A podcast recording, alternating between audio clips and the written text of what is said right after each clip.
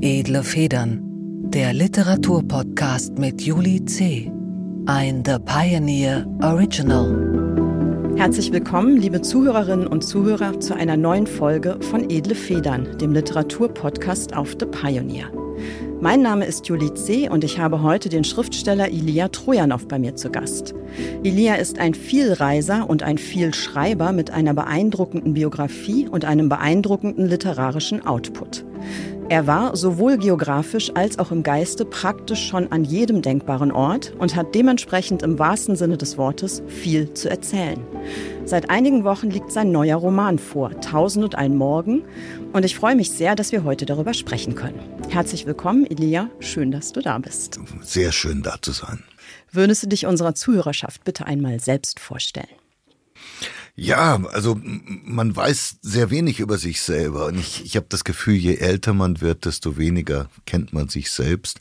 Was ja eigentlich schön ist, weil man sich immer wieder selber überrascht. Ich würde für mich behaupten, dass ich immer noch sehr neugierig bin.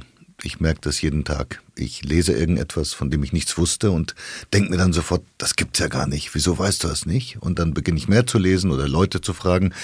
Und daraus ergeben sich dann manchmal neue Recherchen, wo ich mir dann denke, da musst du hin, das musst du genauer erfahren. Also ich glaube, Neugierde ist so die Grundenergie bei mir. Hm, das leuchtet sofort ein. Also das kann ich mir vorstellen, dass es so ein Leitmotiv für dich ist, oder? Was dich durchs Leben zieht. Ich glaube, das hängt damit zusammen, dass ich ja mit sechs Bulgarien verlassen habe. Wir sind geflohen damals und dann waren wir kurz in Italien, dann kurz in Deutschland und dann hat mein Vater einen Job in Kenia bekommen. Das heißt, wenn ich das jetzt so im Nachhinein analysiere, war, war es für mich als Kind offensichtlich normal, dass sich alles ändert. So mhm, alle paar Monate ja. oder alle paar Jahre. Und dann musste ich mich ja anpassen. Ich musste die, die neuen Sprachen lernen. Ich musste mich gewöhnen an ein völlig anderes Klima. Die Küche war ganz, ganz neu. Ergo habe ich mich wohl damit abgefunden, dass man sich immer wieder anpassen muss an eine Fremde, die ja nicht Fremde bleiben soll, sondern im Gegenteil, die offensichtliche Aufgabe war, dass du hier heimisch werden musst. Mhm. Das heißt, es gäbe sozusagen eine positive und eine negative Art darauf zu reagieren. Das Negative wäre Abschottung und Ablehnung ne? und sagen, ich leide, ich bin entwurzelt, ich äh, fühle mich wie ein Blatt im Wind. Und die positive ist zu sagen, nee, ich bin neugierig, das ist eine neue Herausforderung. Also irgendwie auch eine Überlebenstechnik vielleicht. Ich habe tatsächlich, glaube ich, wenig Talent zum Leiden, ja. das also, ist ein schöner Satz. also ich, ich, ich finde das Leben, was mir geschenkt wurde, Gerade auch, weil ich mir vorstellen kann, wie es gewesen wäre, wenn wir im totalitären Bulgarien ja. geblieben wären. Diese Möglichkeit, wirklich, wie du gesagt hast, fast die ganze Welt kennenzulernen, diese, dieses unglaubliche Privileg, das zu tun, was mir am wertvollsten ist, zu recherchieren und zu schreiben. Mhm.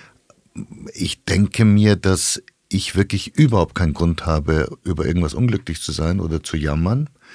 Und daraus könnte man natürlich auch ein etwas größeres politisches Argument stricken, dass viele hierzulande vielleicht davon profitieren würden, zu erkennen, wie unglaublich privilegiert sie sind und die kleinen Zumutungen des Lebens jetzt nicht so ernst zu nehmen, weil die Zumutungen, wenn man im Slum in Nairobi oder in Bombay lebt oder wenn man in den Minen von Kongo arbeitet, die sind halt wirklich ganz andere. Ja, gegen diese Philosophie gibt es ja inzwischen den äh, schönen oder auch nicht so schönen Begriff des Whataboutism. Ne? Also man darf nicht sagen, woanders ist noch schlechter. Deswegen sollen wir alle mal dankbar sein. Ich verstehe zwar so ein bisschen, was damit gemeint ist, dass man Unglück nicht relativieren kann, weil es immer irgendwie subjektiv und selbst empfunden ist. Aber ich denke trotzdem, dass wenn man gar nicht mehr vergleicht und sich gar nicht anschaut, was jenseits des eigenen Tellerrands passiert, ist man auch nicht in der Lage zu schätzen, was man hat, oder? Also wie definiert man so etwas wie Gesundheit zum Beispiel? Also mhm. wenn man nicht den Vergleich nimmt, wenn man nicht einen Freund hat, der, sagen wir mal, an, an Krebs verendet, dann könnte man sich ja einbilden, dass die eigene Erkältung von Gewicht ist.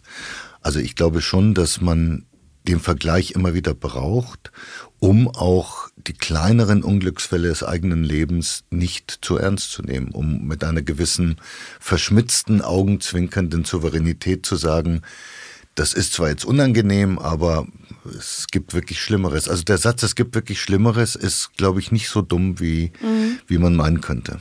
Ja, man kann ja sagen, es geht nicht darum, fremdes Unglück runterzurechnen, sondern vielleicht das eigene Glück hochzurechnen durch den Vergleich. Dann genau, genau. Ja. Also eins der allerersten Projekte, die ich gemacht habe, war ja mit einem simbabwischen Autor durch Simbabwe zu reisen. Ich war da Mitte 20, zu ganz alten Menschen. Und das hieß Hüter der Sonne. Und ich kann mich erinnern an einen, ich glaube, 90-jährigen Menschen, den wir in, im Matabeleland kennengelernt haben. Und er wirkte unglaublich glücklich. Und ich habe ihn irgendwann mal gefragt, woher kommt genau, woher mhm. kommt das Glück? Und er, er sagte. An dieser Stelle blenden wir uns aus. Juli C. sagt über Tausend und ein Morgen, wenn die Literatur ein Gebirge wäre und der Autor ein Bergsteiger, dann würde sich Ilja Trojanow immer die höchsten Gipfel aussuchen. Mit Tausend und ein Morgen begibt er sich erneut auf literarische Abenteuerfahrt zu den Achttausendern der menschlichen Vorstellungskraft. Das gesamte Gespräch zwischen Juli C. und Ilja Trojanow, die aktuelle Folge von Edle Federn, finden Sie auf thepioneer.de.